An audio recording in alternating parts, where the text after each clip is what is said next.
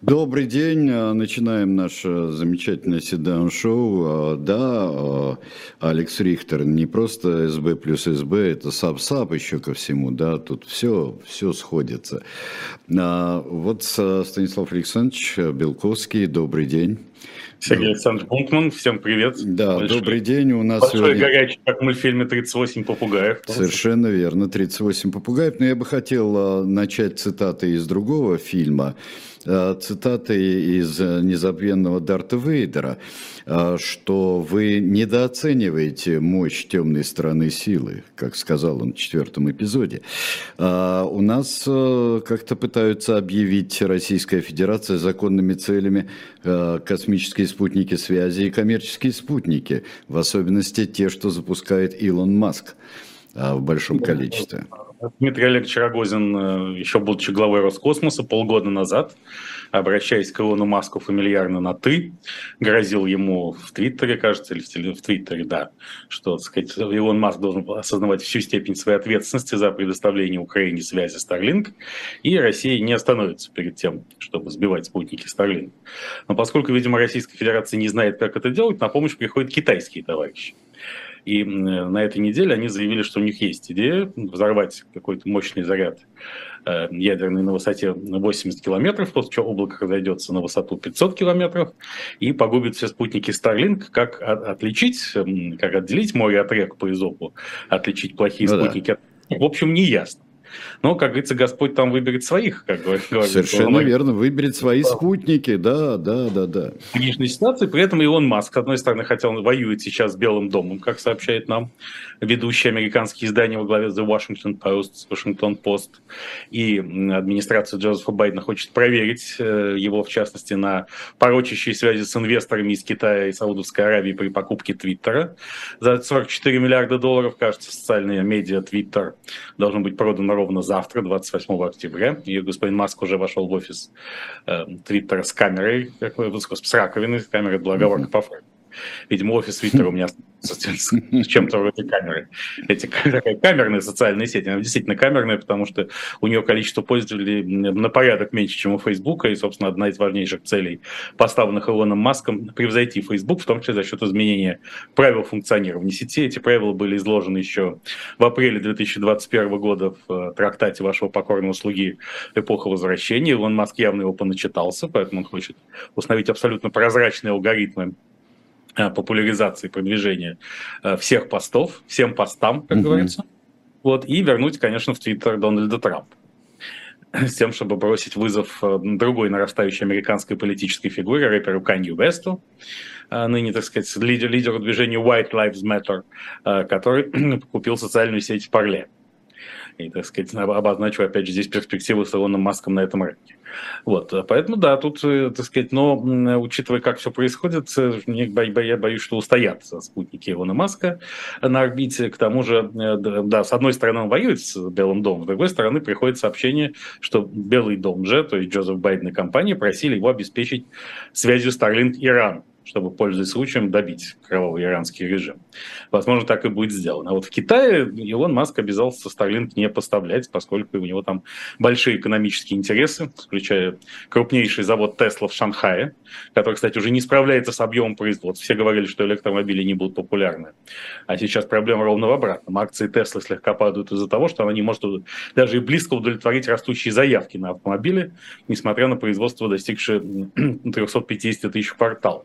И Илон Маск в полном соответствии с требованиями времени, той самой эпохи возвращения, идет на демократизацию своей Теслы и будет выпускать такие автомобили Tesla Light, более дешевые за 35-40 тысяч долларов, чтобы всякий мог ездить на электромобиле. Но с Китаем пока он связываться не собирается, и поэтому точно так же, как он предлагает мирное решение для Украины, предполагающее необходимость Киева поступиться определенной части украинской территории, также он предлагает превратить Тайвань в специальный административный район Китая по образцу Гонконга и Макао, но с расширенными полномочиями что, разумеется, многих не радует, но имеет определенную базу поддержки в Соединенных Штатах Америки, где Илон Маск собирается стать одним из крупнейших, одной из крупнейших политических фигур. Кстати, хочу заметить, что вообще американская политика последних 15 лет в известной степени проходит под знаком восстания рабов. А, сначала потом, а потомок одних рабов Барак Обама стал президентом Соединенных Штатов Америки. Правда, тогда еще указывали, что он, может быть, не может, не имеет права называться ну, да, там были, да Да, потому что он как раз не потомок рабов, а что-то, что совсем другое. Ведь его родители это не, не завозили никогда предков на территорию США, его просто отец был из Кении, а может быть и сам Барак Хусейнович, хотя точного ответа на этот вопрос история пока что в ближайшие столетия не даст. Да вообще-то вот... нап... вообще наплевать, честно говоря, вот э, где он там родился, а было ли такое точно, супер нарушение? Да, да, абсолютно, да. Потому что мы неприемлемые надуманных ограничений американской конституции, а не только российского законодательства. И вообще мы борцы за свободу и приматы приоритет сетевых структур, что особенно актуально в нарастающую эпоху. Ну и вон Маск уроженец ЮАР. Поэтому Тут, э, как всегда, Африка, она, сказать, э, действительно пробуждается в полном объеме, даже там, где ее пробуждение в самом себе никто не думает. Да, ну что ж, э, Илон Маск, ну тут он еще поссорился с Горьким Каспаровым.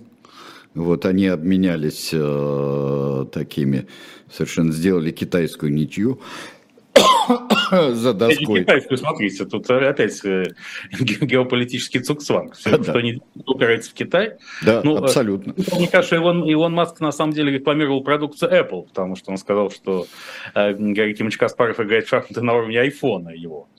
Да, вообще использование крупнейших геополитических конфликтов уходящей эпохи для рекламы товаров и услуг – это нарастающий тренд. Вот недавно президент Объединенных Арабских Эмиратов появлялся в Кремле в кроссовках Nike демонстративно и делал вид, что ведет переговоры об украинском регулировании, хотя какие переговоры он об украинском регулировании может вести. Ясно, что цель целью была отрекламировать Nike. А тут еще и встал вопрос, что поскольку Сильвио Берлускони получил в подарок на свой 86-й день рождения, кстати, Сильвио Берлускони, конечно, блистательное подтверждение белковской теории старости, согласно которой старости нет, а есть только становление и зрелость. Так вот, он получил в подарок от Владимира Путина водку, ящик водки, и сейчас может попасть под уголовное преследование в связи с тем, что санкции Евросоюза запрещают поставки русской водки на территорию Европы. Ну, это в личных целях, но это же... Э... Нет, нет, поставки ящик-то ехать. Ну, я... Лично целях, если бы сам Берлускони съездил в РФ и привез, нет. А тут это же была, так сказать, поставка в промышленных количествах. И сейчас никакого нет выхода, кроме как объявить эту водку не российской, например, Грейгус. И все опять же сведется к кабельной рекламе чего-нибудь. Угу. А, поэтому действительно, мне кажется, что если Владимир Зеленский там появлялся бы, так сказать, в какой-нибудь зеленой майке Гуччи или что-нибудь такое, в общем, значительная часть рекламных бюджетов была бы перераспределена в направлении войны и мира. А, но мне кажется, что там... Увеличению сердец. Там ровно а, обратное ходит. Уже сама по себе любая а, майка Владимира Зеленского и любая его тужурка, это уже само по себе бренд, который можно а, производить в неограниченных количествах а, просто-напросто для всего мира. Ну, это гигантский бренд, безусловно, и, может быть, так сказать, если, если бы кто-то взял его в аренду на пару лет, это и покрыл бы все убытки Украины, которая сейчас нуждается в 5-6 миллиардах евро ежемесячно для закрытия дефицита собственного бюджета. Но это все ерунда по сравнению с дефицитом бюджета Китайской Народной Республики, а, который ну, составляет триллионы, а долг Китая, ведь тут завершился наконец 20-й съезд КПК Коммунистической партии, Син Си Цзиньпин, председатель, стал фактически единоличным правителем, формируется его персоналистский режим, упоминание о Си Цзиньпине как ядре китайского общества, о его линии Э, и Корси внесены прямо в устав КПК, он там есть теперь, непосредственно председатель Си. Э, фондовые рынки отреагировали на все эти события весьма скептически. Гонконгский индекс Ханг Сенг упал на 4%, а технологический индекс на 7%, потому что ясно, что все это становление персоналистского режима происходит в условиях жесточайшего экономического кризиса в Китае. Вот э, у нас наши пропагандисты, ну, не наши, конечно, с вами, Сергей Александрович, а РФ, пропагандисты кремлевские, любят говорить о жутком долге США, но США это ребенок по сравнению с Китаем в смысле долга. Там э, совокупный долг Китая по разным оценкам, которые бывают официальный, полуофициальный и неофициальный, составляет от 40, от 40 до 60 триллионов долларов, то есть более трех годовых ВВП Китайской Народной Республики. А рынок недвижимости находится в жесточайшем упадке, и, собственно, долг территории, которые сдавали земельные участки под фантомное строительство, а мы знаем, что в Китае так было принято, находятся несуществующие месторождения полезных ископаемых, под них строятся целые города, потом выясняется, что никаких полезных ископаемых нет, а пустые города стоят. А, видимо, в ожидании беглецов от российской могилизации и спецоперации Z, но вот тут, так сказать, э, если даже все население России сбежит, оно эти города заполнить не сможет. В результате у территории Китая задолжали 8-9 триллионов долларов. Из-за того, что государство постоянно увеличивает прессинг на китайские корпорации, там типа Alibaba или Xiaomi, их совокупная капитализация за два года упала на 900 миллиардов долларов. А, поэтому китайскому режиму сейчас, так сказать, совершенно не доживок. Это не смешно. Постоянная политика нулевой терпимости к ковиду, которую проводит Китай, ведь во всем мире про ковид-19 уже как-то забыли. И даже, вы знаете, правительство Дании рухнуло из-за того, что вынуждено было признать совершенную неправильность и неверность уничтожения норок в 2020 году, животных, которые якобы разносили ковид. Но в Китае по-прежнему ковидное реагирование очень острое и терпкое. И это потому происходит, что, э, на мой взгляд, отрабатываются технологии контроля над человеком. Большой брат функционирует, э, социальные идеи социального капитала овладела всеми умами, умами китайскими, так сказать, и э, так сказать, большой брат с хитрым притчером которым товарищ Си за всеми следит, социальный капитал означает, что все, что ты делаешь, учитывается, и ты э, приобретаешь рейтинг определенный в глазах государства. То есть хороший ты человек или плохой, так сказать, там все оценивается по какой-то многобальной шкале. Вот. А для того, чтобы контролировать людей, нужно постоянно проводить учения по помещению их в изоляцию. Вот для этого и существует перманентный ковидный карантин, который председатель Си э, использует как управ... технологию укрепления собственной власти и персоналистского режима. На съезде он разгромил оппозицию, там бывшего председателя КНР Ху Цзиньтао вывели под руки, как мы знаем. Да, да, да, да, как-то. Но вместе, вместе с тем, неожиданно председатель Си заявил не о многополярном мире на 20-м съезде, а о биполярном можно даже сказать, биполярном аффективном мире, в состоянии крайнего расстройства, дав тем самым понять, что договариваться он будет в этом мире с одной силой, Соединенными Штатами потому что иначе ему не сдюжить, особенно в ситуации, когда Соединенные Штаты перекрыли ему доступ не только к полупроводникам и оборудованию для их производства, но и вообще ко всем компонентам производства искусственного интеллекта, включая главный компонент людей. Помните, в, Сергей Александрович, в начале путинского управления, в начале нулевых годов 21 века, возник такой анекдот, как Владимир Владимирович Путин проводит заседание своих соратников и говорит, «Э, дорогие друзья, ну, мы с вами уже неплохо заработали, у нас все хорошо, давайте теперь подумаем о людях. На что встает Дмитрий Анатольевич Медведев говорит, конечно, Владимир Иванович, уже все проекты подготовлены, душ по 500 нас устроит. Так что самое главное, США, запретили э, специалистам с американским гражданством работать на полупроводниковой индустрии в Китае и на производство искусственного интеллекта. Э, без чего, в результате чего Китай остается без естественного интеллекта, который до сих пор очень важен для развития всех этих отраслей. Поэтому председатель Си вместе с Джозефом Байденом направили сейчас приветствие по поводу гала-ужина э, Национального совета китайско-американского сотрудничества. Это было буквально вчера, если мне память не изменяет, где подчеркнули, что вообще вся стабильность в мире зависит от эффективного и дружного взаимодействия двух стран, США и Китая. Поэтому на этом фоне российские, не российские, кремлевские, давайте отделим одно от другого, зерна от плевел, акнец от козлищ и так далее, и так далее. Стенание, что, дескать, формируется многополярный мир, нет, они многополярный мир не формируется. И более того, как не только американские, но и китайские идеологи напоминают о том, что вообще идеальный многополярный мир э, в истории человечества – это ситуация перед Первой мировой войной. А поскольку Владимир Владимирович Путин инициировал уже четвертую войну весной 2014 года, то зачем же возвращаться во времена перед Первой мировой войной, чтобы получить так еще, так сказать, а, ну, кто, кто-нибудь может осознавать вот в том же самом Кремле, что, а, в общем-то, это гигантская прорубь оказалась а, для России, в которой она, в общем-то, и так сейчас плавает. Какое-то такое крещ... крещенское купание. Ну, на, на это любой кремлевский идеолог вам ответил, что есть такая сакральная субстанция, которая не тонет. И поэтому, так сказать, само все плавание в проруби сказать, со всеми его дополнительными смыслами это еще, еще не, не полное поражение. А, но в элитах, безусловно, в российских э, есть много представлений. Ну, мы с вами говорили о том, что Путин уже оказался чуть ли не американским шпионом, даже в глазах своего собственного бывшего помощника Сергея Юрьевича Глазьева, абсолютного сторонника спецоперации Z, вроде как близкого к аппарату Совета Безопасности. Что Но там уже какая-то корректировка была о, тогда в его замечательном посте. Но первое, что мне пришло в голову, конечно, исправление было, что Путин не американский шпион, а американский разведчик. Вот так уважительнее все-таки. Ну, ну, ну, ну, примерно это, такая же стилистическая. Более, более, более того, он американский разводчик. Там же подвиг разводчика, это, мне кажется, должна... Подвиг разводчика, да. Героическая биография Владимира Владимировича Путина и, так сказать, сериал о нем, который когда-нибудь будет снят, когда в силу тех или иных причин он, может быть, отойдет от российской власти. Кстати, мы с вами говорили об Африке еще в начале нашей программы сегодняшней, и мы знаем все интерес Владимира Владимировича Путина к Африке, э, проект Афро-Российской империи, который культивирует, опять же, наша с вами КГББ, креативная группа Белковского да он. И тут же даже президент Гвинеи Бисау был избран а, Владимиром Владимировичем Путиным для передачи послания Владимиру Александровичу Зеленскому, то есть африканский опять же лидер.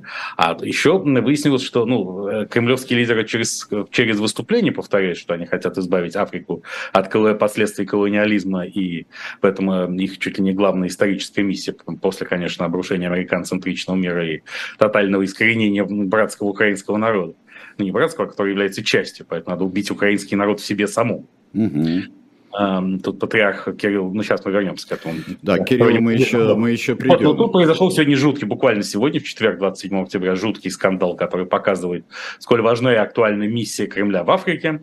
Это, значит, премьер-министр Испании, встречаясь с представителем Кении, дважды назвал Кению Сенегалом. Боже Ясно, ты мой, господи. Без, ну, это опять же напоминает нам известный анекдот про Леонида Ильича Брежнева. Да. Врач Маргарет Тэтчер как Индира Ганди. Он говорит, я же вижу, что Тэтчер, но здесь написано Ганди.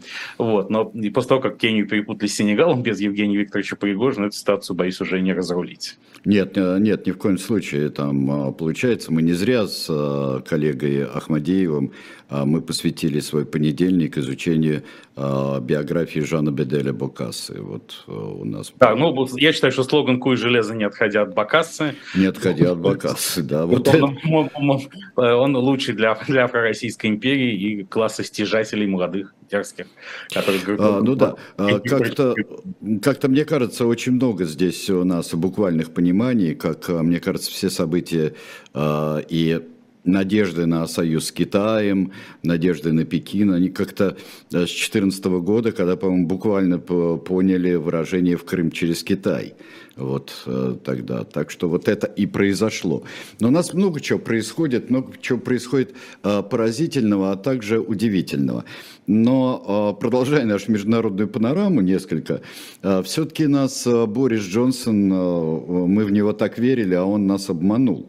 А, Вы так нам верили, товарищ Джонсон, как, может быть, не верили себе. Ну, конечно, да. Вот он нас обманул, а, забрал 100 человек себе, вернулся быстренько из отпуска, забрал 100 человек, а потом сказал, я не буду, вот, пожалуйста, вот у вас есть Сунак.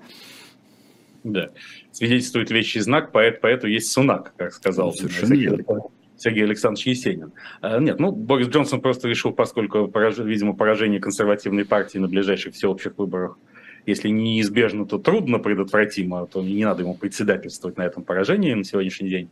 Рейтинги оппозиционных лейбористов в два раза примерно превосходит рейтинг консерваторов, и поэтому лучше, так сказать, поиметь дело сначала с моим меньшим братом по известной русской сказке. Mm-hmm. А потому что Борис Джонсон уже давно собирался заняться восстановлением Украины, о чем мы с вами давно говорили. На этой неделе это, эти слухи обрели новые очертания, что он будет, видимо, большим международным чиновником по восстановлению Украины и фактически, если не формально, то фактически премьер-министром этой страны, э, чтобы войти в историю вместе с, другим человеком, чьи, правда, если Уинстон Черчилль был избран Борисом Джонсоном в качестве ролевой модели сознательно и давно, то для Владимира Зеленского Владимир Зеленский стал современным Черчиллем недавно и вопреки собственной воле, возможно. Силы обстоятельств да, тяжелейших, да. Но, но зато по-настоящему, да. потому что не э, специальное поведение господина Зеленского в первые дни спецоперации Z, может быть, Блицкрик бы Кремлю и удался.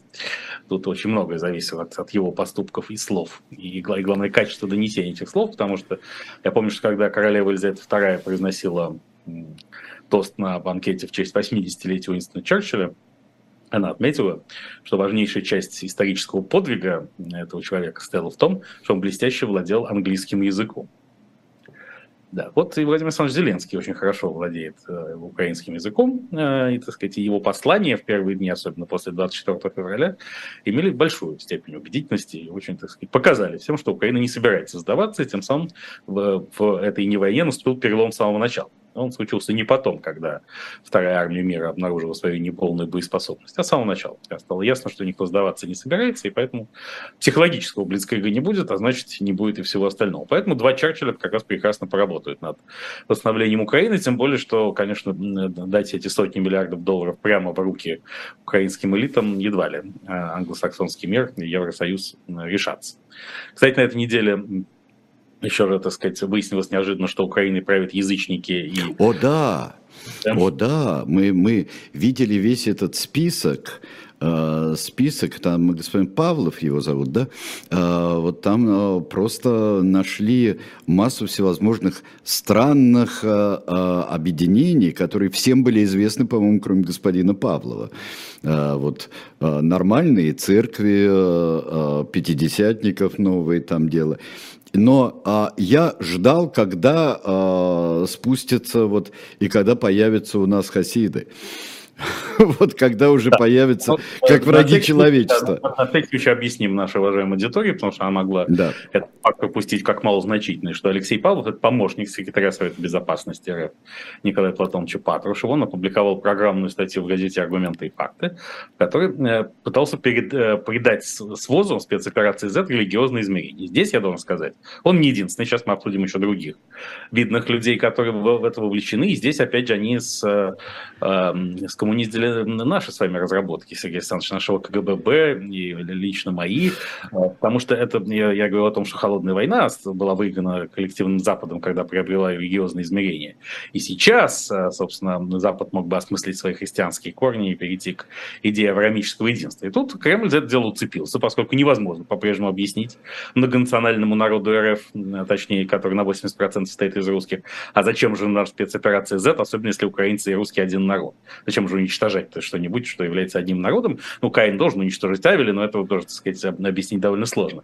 И если не, не вдаваться в психоанализ и Эдипов комплекс. Ну, в общем, я бы сказал, много тысяч лет над этим бьются, как объяснить. Э, да, разумеется. Ну, а, и тут, э, значит, ну, сначала господин Павлов заявил, что э, власть в Украине захвачена язычниками, там в Аифе иллюстрация, это детская площадка в Киеве, э, с подписью «Это капище Перуна на Лысой горе». На полном серьезе, так сказать.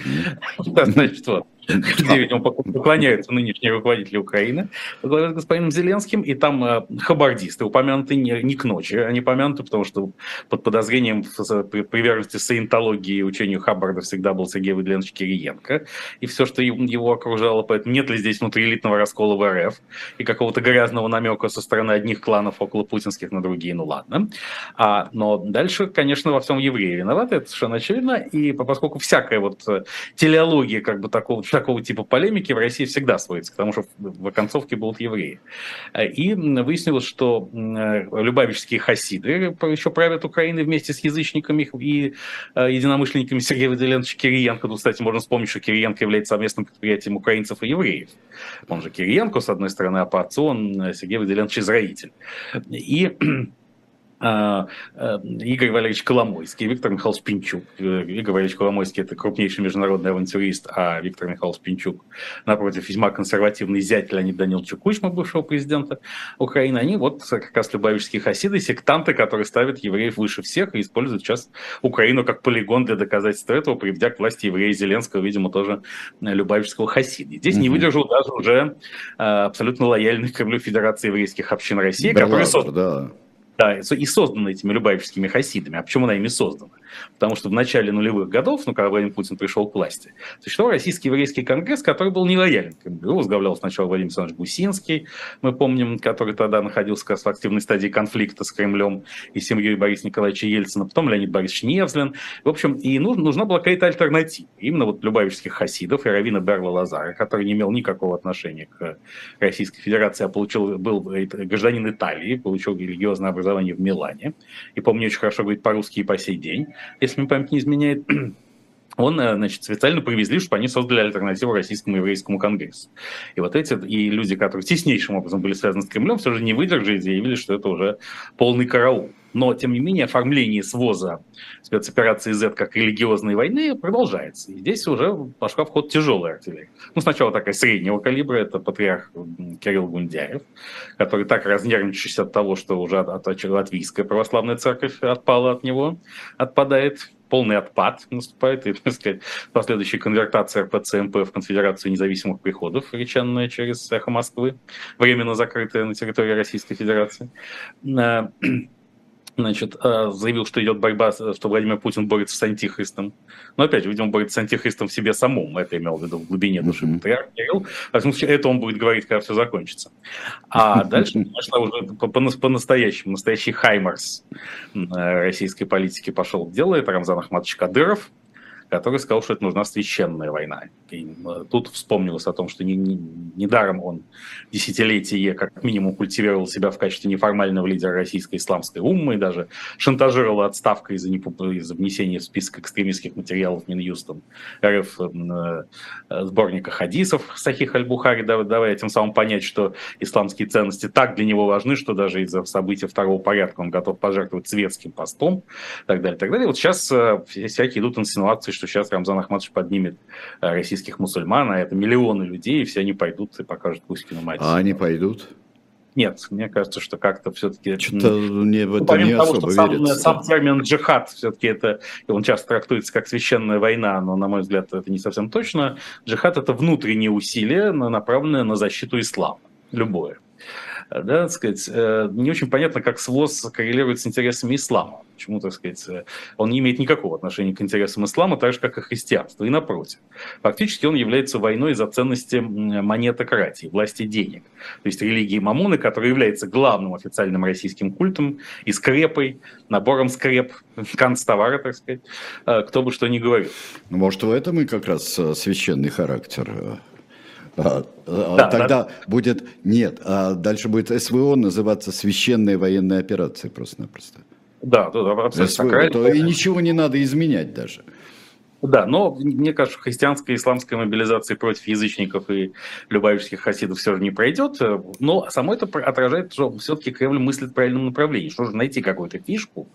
И Сергей Владимирович Кириенко, еще не зная о том, что он, так сказать, составная часть э, преступного религиозного синдиката правящего Украиной, говорил о том, что все-таки нужна священная война, народная. И тут, о ужас, он назвал это войной. Тут да. люди в тюрьму за, за право это называть. Оказывается, можно называть это войной, потому что священная спецоперация как совсем не канон. Нет, но он гораздо равнее всех остальных просто, Сергей Владимирович. Мы узнаем, да, насколько да. он равнее всех остальных. Даже через букву О ровнее я да. бы сказал. Но Сергей Владимирович, тем не менее, от, от, от, так сказать, отразил совершенно верное понимание сюжета. А, почему, собственно, частичная могилизация так непопулярна, и почему многонациональный РФ народ не рвется умирать? Потому что он никак не воспринимает эту спецоперацию как свое священное дело, защиту Отечества и так далее, и переубедить его практически невозможно, поскольку есть какой-то предел, за которым политтехнологии уже не работают. А как же посулы э, совершенно невероятных компенсаций?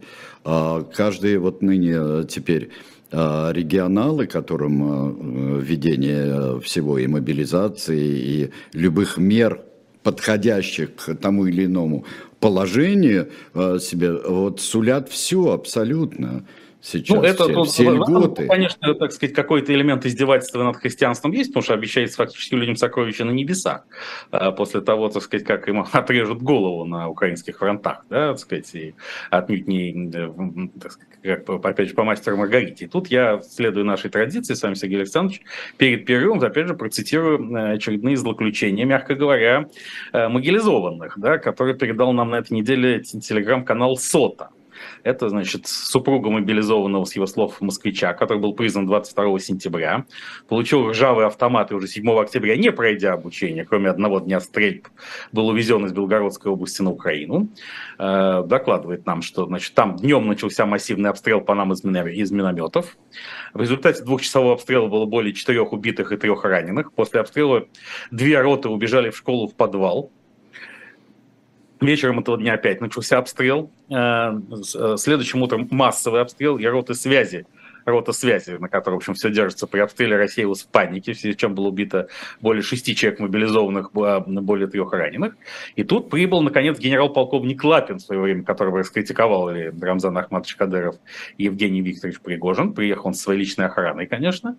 И узнав ситуацию об отступлении, генерал-полковник Лапин приставил пистолет главе командира пятой роты мобилизованных лейтенантов В с требованием идти обратно, а также от него очень много звучало оскорблений в наш адрес, предатели, дезертиры и очень много бранных слов.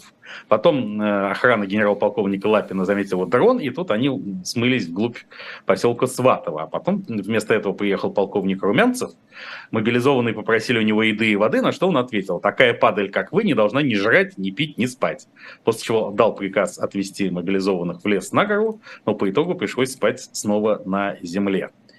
А, и потом приехали также вагнеровцы, которые тоже начали оскорблять мобилизованных, называя предателями Родины, трусами, дезертирами и, и так далее. В общем, а, видите, тут со священные, священные войны так все-таки не ведутся, на мой взгляд.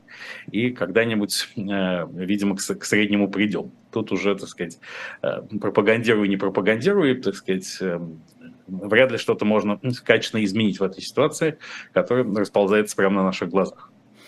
А, ну да, но здесь а, вообще-то идеологическое единение произошло между а, Пригожиным и высокопоставленными военными. А, здесь трогательно. А где же тогда конфликт, который а, ну, конфликт, собственно, и наличие конфликта подтвердил и сам Евгений Викторович Пригожин в интервью своему собственному телеграм-каналу «Кепка Пригожина», а, э, сказав, что да, конечно, подвергает жесточайшей критике руководства Минобороны, что такой войны не было, не войны, прошу прощения. Я же не Сергей Выделенович Кириенко. Да, нет, это... Чтобы, чтобы позволять себе, так сказать, такие неполиткорректные высказывания. А, э, не было 80 лет, армия не готова, фактически признал он, хотя не такими словами но уже становится совершенно очевидно, что сотрудничество с Ираном в э, России, стратегическое, наметившееся в последние месяцы, не проходит даром самых разных смыслов. Да, а, вот, пожалуйста, о корпусе. Нас, нас подозревают, кстати, в том Российскую Федерацию, что, может быть, помогает она создавать Ирану ядерное оружие, и поэтому интересы Ирана к поставке РФ дронов, баллистических ракет, а тут выясняется еще и газовых турбин, Уж оставив, оставшись без западных газовых турбин, РФ хочет решить эту проблему с помощью Ирана, ни много ни мало так же, как важную роль в импортозамещении теперь играет Узбекистан, тоже поставляющий какие-то компоненты для производства ноутбуков или что-то такого. В общем, э, стала понятна степень технологического суверенитета нашей великой державы и полюса э, многополярного мира. Э, тут становится понятно, что ЧВК «Вагнер» — это что-то вроде корпуса стражей. Mm-hmm. Корпус стражей исламской революции, который был создан тогда, в конце 70-х годов, потому что пришедшие к власти лидеры шиитов, и лично Айтала Рухала Хамини, Армении великий, а, не доверяли армии, которая в значительной степени была лояльна павшему шаху и вообще не очень хотела исламизации Ирана, его тотальной клерикализации. Поэтому была создана параллельная силовая структура, которая превратилась также и в бизнес крупнейшую корпорацию Ирана. Особенно эти тенденции усилились при бывшем президенте Махмуде Ахмадинеджаде. И вот что-то, мне кажется, ЧВК «Вагнер» стремительно трансформируется пока в корпус стражей Путина, КСП, КСП, кстати, КСП хорошо подвязывается термин секта шестидесятников. Да. Значит, а, а не, не все же пятидесятникам отдуваться. А, а потом, так сказать, ну, поскольку Владимир Владимирович Путин тоже не вечен, то можно назвать это корпус стражей чего-нибудь, сокращенно КСЧМ. Ну, здесь так... следующее еще, в связи с выходом а, а, против Маска идет это Стражи Галактики тоже у нас есть еще. Очень... Так, да. КСГ, да. Да, и там должен быть лично вратарь галактики, был такой. Да, да. Здесь много, здесь бесконечное, бесконечное. Который лично закроет грудью Спасские ворота Кремля или Боровицкие, чтобы через них ничего не проползло. Но, в общем, господин Пригожин с присущими ему амбициями и последовательностью, и гигантским опытом, полученным в то же время, э, среди прочего, э, на протяжении 9 лет пребывания в местах лишения свободы, еще при советской власти, он идет к созданию этого корпуса стражи. То есть параллельно силового силового контравласти. И одно это уже говорит о том, что в, э, в теле Российской Федерации вызревают поистине революционные процессы, даже если они не выглядят как революция. Потому что, вот, э, собственно, у Рамзана Ахматовича Кадырова давно был такой параллельный контур, но все-таки он был относительно локален. Он касался Чечни, в меньшей степени Северного Кавказа в целом, был направлен на личных врагов Рамзана Ахматовича и так далее. А здесь, в общем, уже проект общенационального значения. Мы знаем, что возводится линия Вагнера, э, что э, Евгений Викторович Пригожин проводит пилотное мероприятие в Белгородской области по созданию народного ополчения. Не территориальной обороны, а народного ополчения. Тем самым, значит, возможно, будет в других регионах тоже создаваться народное ополчение, и оно подчиняться будет де-факто не Министерству обороны, а корпусу стражей этому самому, э, который а может так. быть, э, вот в глазах э, того же самого Кремля или того же самого Путина, вот существование, э, сбалансированное существование Кадырова и Пригожина – это признак стабильности, плюс еще военные есть? Это э, раньше эти bad guys, о которых мы неоднократно говорили, плохие парни, были нужны для выполнения деликатных поручений. Но сейчас деликатным поручением становится само существование Российской Федерации, ну, э, которое как-то стремительно не выигрывает спецоперацию Z, кою мы, в отличие от Сергея Владимировича, все еще не называем войной, а, разве что в глубине души. А, поэтому тут все-таки э, эта ситуация может выйти из-под контроля Владимира Владимировича полностью потому что выясняется, что поставленные им генералы, так сказать, не очень. Даже Сергей Суровикин. Евгений Викторович Пригорин всячески подчеркивает, что он причастен к назначению генерала армии Суровикина. Я не знаю, так это или нет, но, по крайней мере, Евгений Викторович, ну, это вот Борис Абрамович Березовский, так тоже любил мой покойный друг. Да. друг как иронии, а, в второй половине 90-х годов приписывать себе назначение, к которому не обязательно имел отношение. Но здесь даже это и не важно. Важно, что все равно это отражает уровень претензий, амбиций на влияние в государстве, который заявляет Евгений Викторович Пригожин. И ясно, что он не шутит. И не случайно наш с вами заочный друг, легендарный полковник Стрелков, он же Виктор Игорь Всеволодович Геркин, оказался-то в редакции ЧВК «Вагнер». По некоторым данным, он начальник штаба батальона «Альхон», которым командует Максим Тхаржевский, некто, это вот часть Вагнера, и причем часть Вагнера с тех незапамятных времен, 2014 года. И там Игорь Всеволодович формирует свои собственные батальоны, все это замыкается непосредственно Пригожина, которым он еще недавно обращался публично через свой телеграм-канал, когда он еще не уехал в действующую армию по его собственному официальному и публичному заявлению, и говорил о том, что вот генералиссимус Валенштейн, да, времен 30-летней войны, проиграл борьбу с императором потому, что вот слишком доверял наемникам, оно не нужны не наемники, а настоящие бойцы идеологические, без страха и упрека, имея в виду себя. И, может быть, поэтому господин Стрелков и сделает карьеру в частях Вагнера, потому что их амбиции с господином Пригожиным где-то совпадают. Конечно, господин Пригожин неизмеримо главнее в этой системе власти, но, так сказать, э, что-то их неуловимо или как мстители сближает и, сплачивает.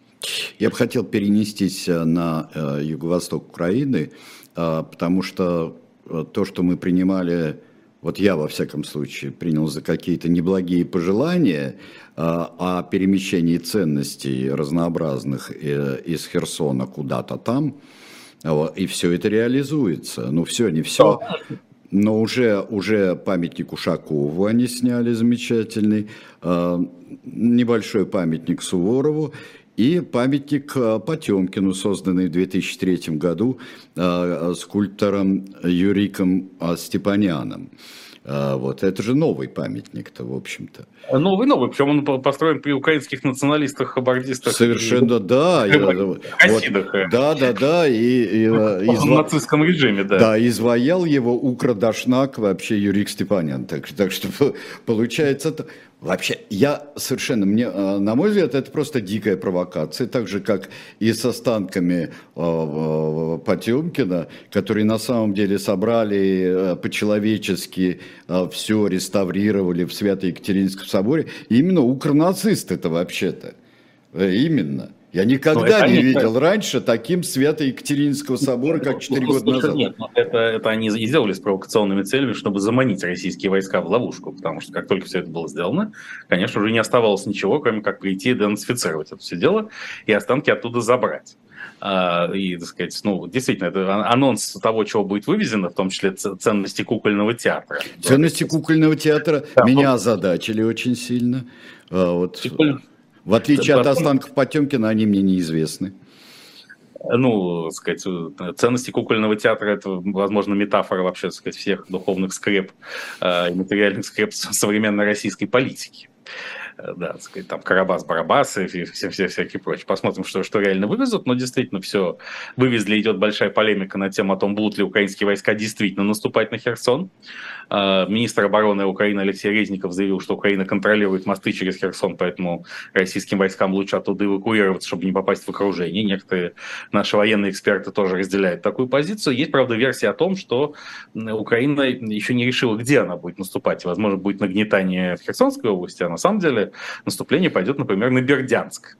А, Причем вот Алексей Арестович, э, культовый, легендарный, который транслирует, советник офиса президента Украины, который транслирует разные умопостроения, призванные успокоить аудиторию, и он с этим справляется достаточно неплохо на протяжении уже 9, почти 9 месяцев, сказал, что там что велики слишком силы России в Херсоне, и неизвестно, надо ли наступать. То есть это, опять же, намек то ли на то, что, наоборот, наступать надо, то ли, что, так сказать, центр э, атаки будет перенесен в Запорожскую область. На этом фоне, как мы знаем, Россия развернула большой кипиш с грязной бомбой. Э, якобы создаваемые в Украине.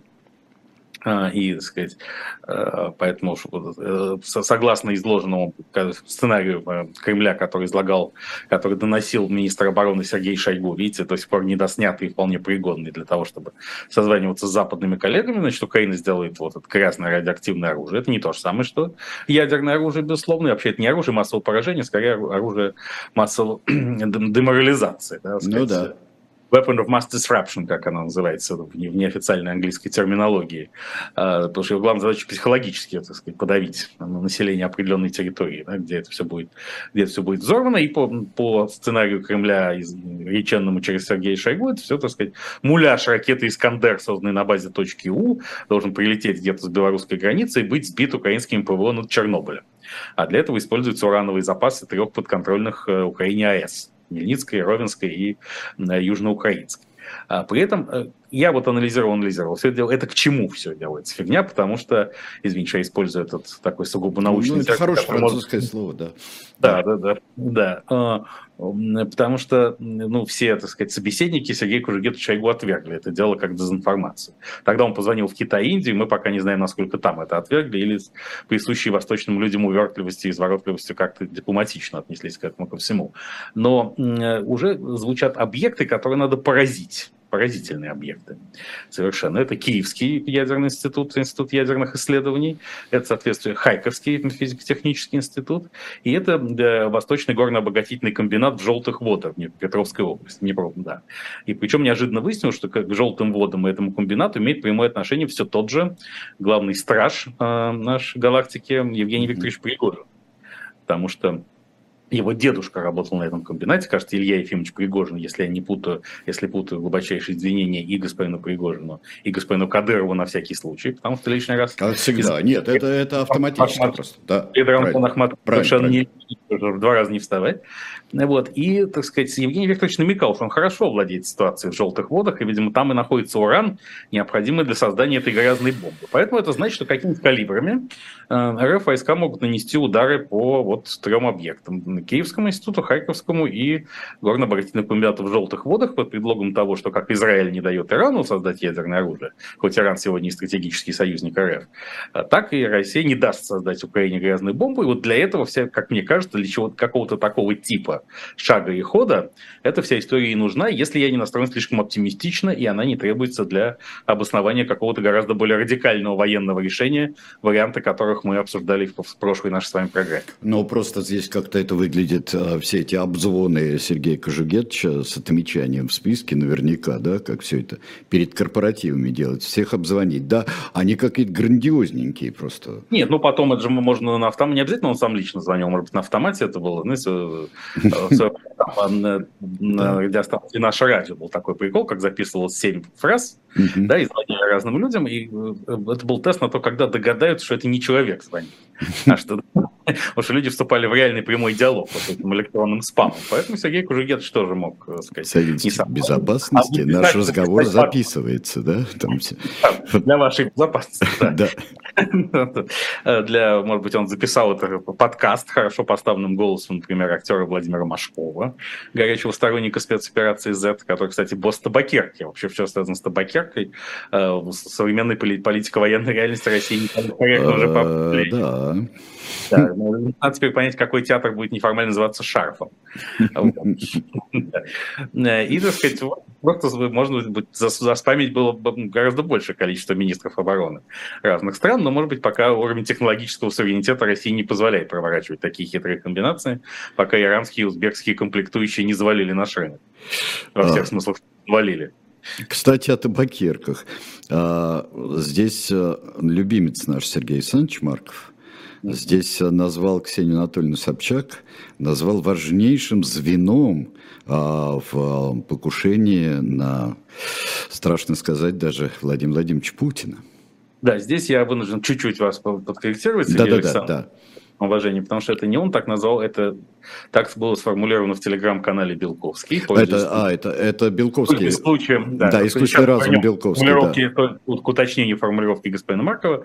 Эм, напоминаю на всякий случай, э, что телеграм-канал Белковский это первый в постсоветском мире медиапроект, который делается полностью искусственным интеллектом. Да-да э, по случайному совпадению называется Белковский, но является моим главным, моим э, Белковского главным генеральным информационным спонсором. Все, что я знаю, я знаю из телеграм-канала Белковский, поэтому всячески призываю нашу уважаемую аудиторию на него подписываться и переподписываться.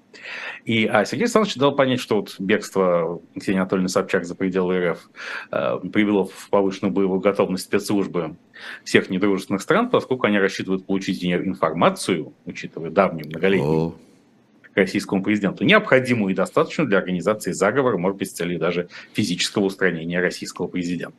Да, я вот э, просто я тогда прошу прощения у Сергея Александровича, и, как вы очень точно подсказываете, у Рамзана Ахматовича сразу тоже.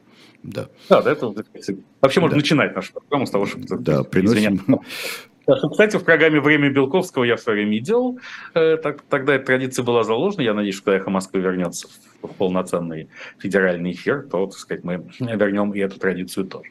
Ну и согласитесь, вообще, так сказать, отъезд Ксении Анатольевны – это важное историческое событие, поскольку казалось, что уж ей это точно ничего не угрожает в связи с ее давней действительно близостью к э, президенту и ролью э, ее отца Анатолия Александровича Собчака в становлении Владимира Владимировича. Всегда Владимир Владимирович выражал такую нежность по отношению к ней. А тут такое, как мы знаем с вами, арестованный ее коммерческий директор Кирилл Суханов и бывший главный редактор Татлера Ариан Романовский за то, что они создали сеть телеграм-каналов. И по заявлению Сергея Викторовича Чемизова, который был, ну, правда, написал он его не собственноручно, а через сотрудника своей службы безопасности, и ходят всякие слухи о том, что вымогали с них 11 миллионов рублей за непубликацию каких-то постов. По одной из версий в телеграм-канале, администратором которого был Ариан Романовский, э, было сообщение о том, как Сергей Викторович Чемезов прибыл на э, мероприятие с участием подсанкционного олигарха Андрея Бокарева и певца Григория Лепса, э, который, как известно, он вовлечен еще был, он попал давно под санкции в связи с тем, что его подозревали в соучастии в наркотрафике. А, вот, да? Ну, я, правда, не знаю, чем это могло испортить настроение Сергею Викторовичу Чемизову, который сам под всеми возможными санкциями находится. Но еще ходят слухи и версии всякие, нам подбрасывают, как говорил царство ему небесное Михаил Сергеевич Горбачев, э, что в окружении Чемизова есть люди, например, э, господа, которых зовут Сергей Адонев и Альберт Авдалян, которые, э, как это говорится на вульгарном бизнесовом языке, фронтируют активы Сергея Викторовича Чемизова, являются номинальными их держателями поскольку господа Адониев и Авдалян не под санкциями, то они могут быть эффективны в этой роли. Вот сейчас ему угольные какие-то активы принадлежат, еще масса всего. А господин Адониев вообще является, ну, помимо того, что он генеральный спонсор проекта ДАО, помните, Ильи Ржановского? Mm-hmm. Еще вообще продвинутый очень в культурной сфере человек, он же гражданин США, и там он был осужден, осужден был, и как-то странным образом добился снятия с себя американской судимости буквально пару лет назад, что дано далеко не каждому. Вот, так сказать, вот вторжение в эту сферу интересов людей, которые не под санкциями Запада почему-то, по непонятной причине, но вместе с тем держат на себе сакральные активы Ростехнологии, могло сыграть а, во всей этой истории э, мрачную роль. Но, конечно, а, отъезд Ксении Анатольевны Собчак в Литву безусловно, это сакральная метафора высочайшего порядка, потому что здесь я не могу не вспомнить, конечно, и царевича Дмитрия, царевича Дмитрия, да. да, где же, так сказать, вот и граница литовская, до которой тебе так хотелось добраться, да. при том, учитывая сам, так сказать, сам образ Ксении Анатольевны Собчак, ну чем это не, так сказать, царевич Дмитрий-то? Нет, а ты, ну еще и Курбский, князь Андрей Курбский от царского конечно. гнева сбежал, с ним Васька так, Шибанов. Сбежал, поэтому здесь да. сразу наш, в недрах нашего КГБ рождается сразу несколько идей. Ну, во-первых, тут напрашивается переписка Ксении Анатольевны Собчак с Владимиром Владимировичем Путиным по образу и подобию Андрея Михайловича Курбского и царя Ивана Васильевича Грозного. Причем, если я правильно помню, я читал эти переписку, не могу сказать, что я досконально ее знаю, что она написана не на современном языке под редакцией Дмитрия Сергеевича Лихачева. Она была издана еще в, сказать, в поздние советские времена. А, и, но в первом, в первом послании как раз э, Андрей Михайлович Курский резко критикует Ивана Васильевича за Ливонскую спецоперацию, mm-hmm. которая пошла не в ту сторону из-за катастрофического непотизма Ивана Грозного при так сказать, кадровой, формировании кадровой политики в войсках. Это вот отдельная большая претензия Андрея Михайловича. Ксения Анатольевна Собчак вполне могла бы объяснить Владимиру Владимировичу, почему буксует э, спецоперация Z, потому что вместо опытных военачальников там, как написал князь Корпский, э, паразиты и маньяки, это вот, вот такого типа, я не помню точно, к сожалению, формулировки, давно. Но там вообще э, она полна цитат из Священного Писания, обильно просто, и, и совершенно паскудных слов вот, которыми друг да, друга ну, так сказать, Иван да. Васильевич называет собакой, вот, ну, сказать, да. Э, было четыре, на всякий случай поясним, что было четыре письма Андрея Михайловича Курбского Ивана Грозному и два ответных письма.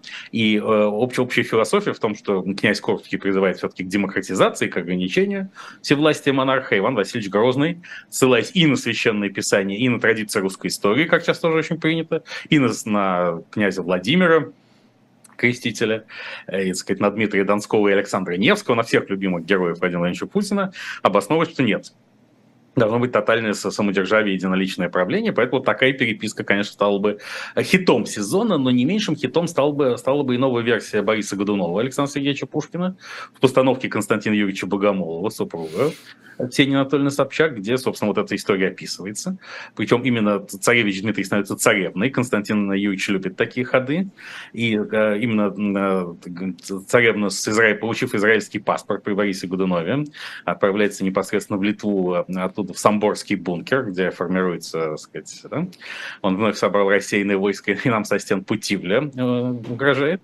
И э, все это можно еще разыграть как конфликт Ротшильдов и Рокфеллеров, столь популярный в, э, среди около кремлевских конспирологов. Ротшильды они за Дмитрия, за царевну, а Дмитриевну, а Рокфеллеры за Бориса Годунова. И потом еще вот по теории как раз в кругах близких к аппарату Совбеза над, над всем этим конфликтом Ротшильдов и Рокфеллеров стоят барухиники, есть такое мощное семейство Барухов, которое главнее гораздо, чем Ротшильды и Рокфеллеры. У них там еще какие-то жуткие сотни триллионов долларов.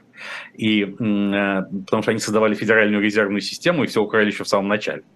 И по, по, по этой версии. И э, офис Барухов находился в одной из башен Всемирного торгового центра Протаранинах 11 сентября 2001 года. А, ну да, конечно. Да. То есть, если уничтожить офис Барухов другим путем было невозможно. Только как так. я забыл об этом. А, да, вот меня очень... Меня... Сейчас я бы про Барухов. Да, да, да. Дело да. В том, что все мы помним, что в конце правления Ивана Грозного в связи с поражением в Ливонской спецоперации, а также изгибами, изгибами и извивами опричнины, которые у нас тоже существует, а вот Евгений Викторович Пригожин, чем не предводитель опричнины, э, случилось явление, называющееся порухой, то есть тяжелый социально-экономический кризис, тяжелейший.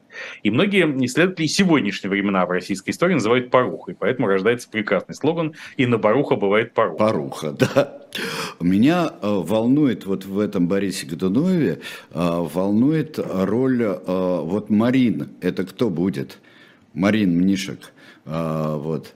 Кто это будет? Потому что ну, как-то ну, мне это самое... Я не знаю, нет, я не знаю, кто будет Марина Мнишек, но сыграть ее, то есть его, безусловно, может только Константин Юрьевич Богомолов все-таки, как Сам. официальный. Сам, Сам но он не только режиссер, но и актер прекрасный, как мы знаем, да, да. Да, а да, его, да. его место в этом Борисе четко определено. Да, сказать. Ну, хорошо, будем ждать. меня установила, как бы удочерила, да? Да, да. Тень Грозного меня одочерила, да. Нет, ну это запросто делается, это очень дело техники, э, все это. Кстати говоря, э, на похожие темы, тут у нас э, произошла тоже ночь коротенького ножика, когда все-таки Красовского потихоньку зарезали, как Эрнста Рема длинными ножами, да, его все-таки выгнали за лютость какую-то. Грубиян, да. Ну да, да, да, да, вот это не тянет на длинные ножи, а вот коротенький ножик вот так вот может быть. Это навсегда или он все-таки покается? Нет, я, я думаю, что Антон Вячеславович, во-первых, уже покаялся, но покаялся он в том духе, что он-то был прав, а просто не оценили его рвение. И надо сказать, что в патриотической общественности среди активных сторонников СВОЗа и военных корреспондентов у Антона Вячеславовича оказалось немало симпатизантов еще недавно на дух его не переносивших в с его открытой э, гей-принадлежностью, а тут это ему сразу простили, сказали, что вообще так и надо, а что стесняться-то? Э, и надо уничтожить, так сказать, э, если революция пожирает собственных детей, почему спецоперация Z не может убивать Чужих украинцев? детей, да, да. Вообще стремление нравится кому бы то ни было, это самое слабое место современной России. Не надо нравиться. Нужно страшно всех запугать, чтобы все, все стояли на коленях априори. А и, и бунтовали по Салтыкову-Щедрину только в глазах своих. И а, кроме того, Маргарита Симонна Симоньян что-то в своем телеграм-канале что-то невнятное сформулировала на тему, что вот это как же надо действовать, чтобы остаться совершенно без союзников в итоге. Я не знаю, кого она имела в виду, но намек на Владимира Владимировича Путина читался абсолютно ясно. Кстати, в деле Ксении Анатольевны Собчак, в чем мрачная роль, судя по всему, играет Тинатин Гивина Канделаки, ее давняя оппонентка и конкурентка, потому что вроде как вот вся эта интрига с уголовным заявлением э, Ростеха замыкается в известной степени и на мужа госпожи Канделаки, господина Бравкова, который в технологиях заведует пиаром и тоже вроде как был объектом шантажа со стороны господ Суханова, Романовского и же с ними. Я не знаю, так это или нет. Это абсолютно ведь... А во всяких утечках, да. да. Потому что вот вот э, дамское соперничество доходит, тоже надо интегрировать в Бориса Годунова, что э, царевин должно быть не одна, а две. И они а, конкурируют не только с Борисом, но и между собой. первая, Желдмитрия вторая уже. Прямо не, нет, прямо не, прямо не отходя да, в кассу. Но... Они не разделены во времени, а действуют Вова. И Константин Ильич Богомолов является мужем обоих. В конце концов, это тоже достаточно современный а, а, а почему туда не интегрировать просто целую просто... главу из истории одного города именно на эту тему? А сапер... да. да, там есть да, такая да, глава. Вот нет, ну, тем более Константин Юрьевич Богомолов вообще любит устраивать большой винегрет из фрагментов. Э, нет, друзья мои, а... конечно, это можно сделать запросто. Да, вот. Так что, э, если Маргарита Симона Симонян действительно замахнулась на Владимира Владимировича Путина, намекая на то, что нельзя погружать страну в полную изоляцию. Кстати, даже сталинская индустриализация, вот многие говорят о том, что нужно перейти к какой- какой-то модели э, автарки сталинского типа, причем многие критики, кстати, британского премьера Риши Сунака, который типа индус, хотя он родился в Великобритании и окончил Оксфорд, забывает о том, что, так сказать, прибытие с периферии империи в метрополию и вот некий человек, прибывший с периферии империи в метрополию, стал самым популярным правителем Российской империи за всю ее историю. Это Иосиф Виссарионович Сталин. При этом Оксфордов он, Оксфордов он, кажется, не заканчивал, поэтому перед Риши Сунаком лучше его поиронизировать на роли такого типа фигуры в нашей собственной истории. Вот. Так что э, здесь, может быть, Антон Вячеславович Красовский и на белом коне вернется на Russia Today или куда-нибудь, но, впрочем, я уверен, что он сохранит свою царскую зарплату и, так сказать, э, в эфире будет отсутствовать не так долго, потому что такие пропагандисты в эти времена э, на вес золота, куда или как минимум урана, того mm-hmm. самого вот. Имени Евгения, дедушки Евгения Викторовича Пригорина. Кстати, должен заметить, что ведь прямо в эти дни или буквально часы принимается законодательство, полностью запрещающее ЛГБТКВ плюс пропаганду, и, наконец-то, мне стало понятно окончательно, мы с вами это подозревали изначально, но вот теперь уже все это финально ясно, для чего это делается, а, потому что становится понятным, что э, становится невозможен каминг-аут, во-первых, потому что любое положительное упоминание о так сказать, принадлежности к э, ЛГБТКВ плюс ориентации запрещается и карается административно и потом уголовно. И фактически блокируется распространение информации об этом. То есть ясно, что влиятельные российские скрытые геи просто хотят, чтобы их никто не обсуждал, а также, чтобы у них не было никаких обязательств перед своими сексуальными партнерами, поскольку каминг по закону сделать нельзя. А если, так сказать, хочешь жениться, вот как сейчас мой давний приятель Михаил э, Викторович Зыгорь, мой бывший босс на канале «Дождь», да. А, сочетался браком в Португалии, то надо двигаться в Португалию, ибо еще в 2000 году Владимир Владимирович Путин, видимо, с подачи Андрея Николаевича Илларионова, говорил нам, что цель России – догнать и перегнать Португалию. Первым догнал и перегнал Португалию Роман Аркадьевич Абрамович, самый передовой наш олигарх, ставший португальским сефардом. И вот, наконец, первый гей-брак настоящих россиян заключен в Португалии, и в этом смысле наше движение в направлении Португалии стремит. Хотя да. сегодня же а, господин Верчук, вице-премьер России, выступая на Веронском форуме в Баку, это ли не метавселенная, что Веронский форум проходит в Баку? Веронский Кстати, форум в Баку? Да, Веронский энергетический форум проходит нынче в Баку. Поезд стоял Кутаиси Баку, вдруг прищемило башку мужику, как гласил Поезд поехал, мужик побежал, долго взглядом его провожал. Наверчук. Надо подсказать Константину Юрьевичу Богомолову, что Ромео и Джульетта должна проходить в Баку. Это должно быть два конкурирующих азербайджанских клана или что-нибудь такое, имеющих отношение к российскому бизнесу. Да вот. запросто. Тоже пускай ставит Константин Богомолов, тоже пускай ставит. Да, Российская, Российская, Российская Федерация больше не восток Европы, а север Евразии, заявил господин Аверчук на, на, Веронском форуме в Баку. Тем самым, так сказать, э, окончательно переместив всю эту ситуацию в метавселенную. То есть и в этом смысле мы догоняем Португалию очень стремительно. Да, это какая-то гиперборея, вот now просто такая. Ой, да. Вообще прелестное, какое чудесное время мы живем, Станислав Александрович. Ну, мы живем на смене эпох, прямо на стыке, когда да. четыре праздника, война, чума, голод и смерть. И мы, нам придется это пережить со всем присущим нам оптимизмом, потому что новая эпоха mm-hmm. настает невозможно, и прошлое всегда проигрывает будущему. Я прошу прощения, что с упорством достойным лучшего применения.